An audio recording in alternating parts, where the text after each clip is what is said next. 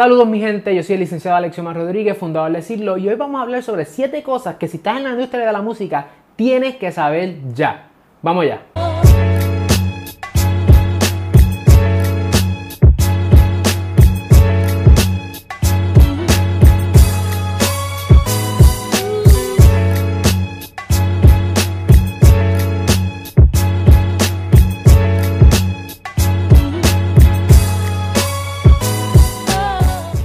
Clientes hay disqueras, hay productores, músicos, artistas, manejadores, agentes, A&R, hay, hay de todo. Y una de las cosas que me he dado cuenta es que muchos de ellos no están en la misma vaina respecto a, ¿verdad? Entender cuáles son las consecuencias de tener que bregar con la industria de la música. ¿Por qué? Porque la industria de la música depende necesariamente de su piedra angular que son los copyrights, la legislación de copyright. Y cuando hablamos de copyright, estamos hablando de legislación federal. No estamos hablando de la ley moral de autores de Puerto Rico. Esa legislación, ah, eso es aparte y eso no tiene nada que ver con lo que estamos hablando. Es ley federal de copyrights.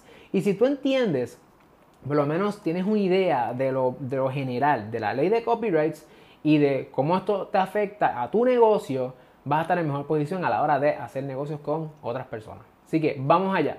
Primer punto, ¿qué es protegible por copyright? Esta es una de las preguntas más comunes. Y vamos a hacer lo siguiente, vamos a suponer que yo soy un artista, ¿verdad? Este, yo voy a comenzar y voy a donde esta persona y le digo, mira, yo, yo soy un artista, yo soy un creativo y yo estoy creando muchas, mucho contenido, muchas cosas. En la industria de la música, ¿qué es lo más probable que yo tengo que estar pendiente que es protegible? Son tres cosas principales. Uno, la composición como obra musical es protegible por copyrights. Dos, otra cosa bien común es la grabación, el master. Eso también es protegible por copyright. Y tres, los videos musicales, porque hoy día tú no puedes sacar una canción sin un video, aunque sea un lyric video, donde tienes la letra de la canción o tienes un video oficial.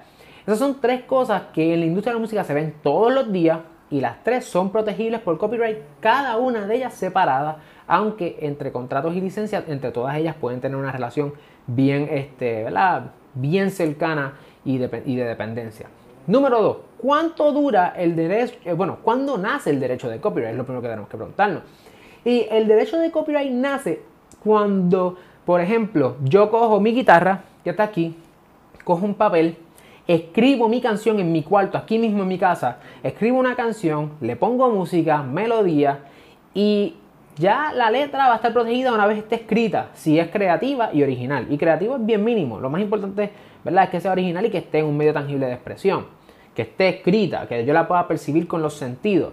Si la grabo en el voice memo, ya la composición del, ¿verdad? El voice memo del cerebral, ya la composición está también protegida. Entonces, la composición se protege de esa manera. Así que en tu casa, lo grabaste en tu celular, en un video, ya tienes la composición protegida. Es decir, en ese mismo momento nace el derecho de copyright. En el caso de, por ejemplo, el video, pues cuando lo grabas, en el caso del sound recording, cuando vas al estudio o a donde sea, si lo grabas en tu propia casa y haces ya sea utilizando GarageBand o el programa que utilices, este Pro Tools, no importa, una vez tú lo grabas y dices, se terminó, ahí está protegida también la grabación. Así que son tres cosas distintas. Ojo, los ensayos, a menos que no estén grabados, no se protegen. Eso tienes que siempre grabar. Uno. Y dos, es importante que entiendas que una idea no es protegible, es cuando esa cosa se ha concretizado, ¿verdad? Está en un medio tangible de expresión. Así que asegúrate siempre de grabarte y de, tener un file, ¿verdad? De todo lo que estás haciendo. Tercero, ¿quién es el dueño del copyright? Ah, que si aquel escribió una parte, que si el otro este solamente puso la pista, ¿quién es dueño? Pues mira, el dueño es el creador, la persona que crea. El creador de la pista es dueño, el creador de la letra es dueño, el creador del riff de la guitarra eh, puede ser dueño también dependiendo. El creador es quien, el humano que crea el arte, ¿verdad? Si tú no quieres eso y tú lo que quieres es que esos derechos se pasen automáticamente a una corporación, a ti como persona cuando esa otra persona hace ese trabajo, pues tú lo que quieres tener con esa persona es un contrato de trabajo por encargo o un work made for hire, también se le conocen como unos releases, ¿verdad? Donde independientemente si es que a lo mejor tú estás escribiendo con una persona, por ejemplo mi hermano Alexander Omar es compositor, cuando él escribe, pues nosotros podríamos, suponiendo que escribimos juntos, hacer un split sheet donde decimos, verá, 66 tuyo, 33 mío o al revés. Porque si no, la ley presume que los dos escribimos por igual y se divide la obra eh, por igual para las dos partes. Igual en el master, si vas al estudio y se meten allí cinco músicos y graban los cinco, pues vas a tener esa situación, por lo tanto debes hacer también un split sheet allí. Y lo más seguro es que si tienes una disquera, la disquera diga, mira, todo lo que haces aquí es mío. Obviamente todo eso tiene que ser por contrato y ojo, por escrito, por escrito, todo por escrito, ¿ok? Si no, aplica la legislación federal de copyright by default. ¿Cuánto tiempo dura el copyright? Pues el copyright dura la vida del autor más 70 años. Por lo tanto, cuando estés escribiendo no pienses solamente en ti, piensa también en tus hijos y potencialmente hasta en tus nietos. Ese es un escenario.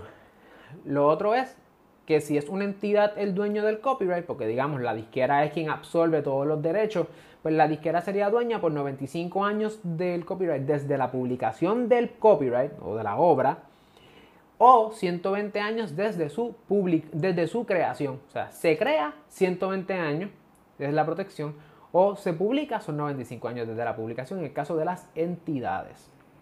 ¿Por qué debo registrar mi copyright entonces?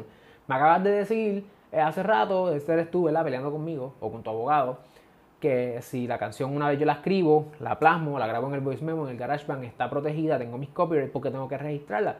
Bien sencillo, tú eres dueño, pero si alguien la infringe en tus derechos, no puedes hacer nada. No puedes hacer nada. O sea, puedes, puedes quejarte, pero no tienes un remedio en ley. Y lo más importante entonces es tú poder tener la capacidad de, de enforce tus derechos. Y para eso necesitas el registro. ¿Dónde se registra? En el US Library of Congress, en la oficina de copyright, el Copyright, el copyright Office. Este, después vamos a hacer un video con el proceso de cómo se hace. Registro te da acceso al tribunal, Daños estatutarios, que es dinero estatutario, es decir, si alguien infringe, ya tú tienes unos dineros este, que la ley concibe, no tienes que probarlo. Y tres, evidencia prima facie ante el tribunal de que en efecto tú eres el dueño del copyright, entre otras cosas. Número 6. ¿Qué derechos incluye cada copyright? Hablamos de que una cosa sería la composición, la obra musical, el master y el video, en el caso, ¿verdad? En este ejemplo particular de la industria de la música. Pues cada uno de ellos tendría derechos de reproducción o hacer una copia física o digitalmente, hacer trabajos derivados, trabajos que salgan de ahí, digamos, este, traducciones o, ¿verdad? Del propio sound recording o el master es un trabajo derivado de la composición. Eh, por ejemplo, la distribución de ese trabajo, la ejecución pública, tocarlo en público. Y público es más allá de tu grupo inmediato de familia, así que tocar la canción en público. Eh, la presentación pública quizás de la letra a, través de unos libros de Guitar Tabs o en la cuerda.net o en todas estas páginas, eso también es, parte de los derechos que tú tienes. Y el derecho también de transmisión digital, que pues, para el propósito de la ley es distinto a la ejecución pública. Finalmente, ¿qué es el fair use? Porque entonces la gente dice, bueno, y yo puedo hacer, yo puedo inspirarme en aquel, inspirarme en el otro y mezclar todo y hacer una sola cosa. No. El fair use no es simplemente tú poder hacer lo que te da la gana. El fair use es una defensa afirmativa que se levanta en un pleito de copyrights porque alguien ha demandado a otra persona, qué sé me demandan a mí o te demandan a ti. Y en ese caso, si te llevan al tribunal, pues tu abogado o mi abogado va a levantar la defensa de fair use. Y eso lo vamos a hablar en otro video con profundidad. Pero es importante que sepas que no es un free for all. Es una defensa afirmativa que tú utilizas en un pleito de copyrights. Así que mucho, mucho cuidado. Si te gustó este video, dale like, este, suscríbete, dale a la campanita para que te lleguen semanalmente y también compártelo con otras personas. Porque vamos a estar sacando mucho contenido, mucho contenido. Si tienes dudas o preguntas, ponla en los comentarios y la tendremos en video futuro. Muchos de estos temas eventualmente los vamos a trabajar de manera profunda e individual para que entonces puedas también entenderlo y, y conocer mejor para propósitos de que cuando estés haciendo negocios tengas el mejor negocio. Así que nos vemos.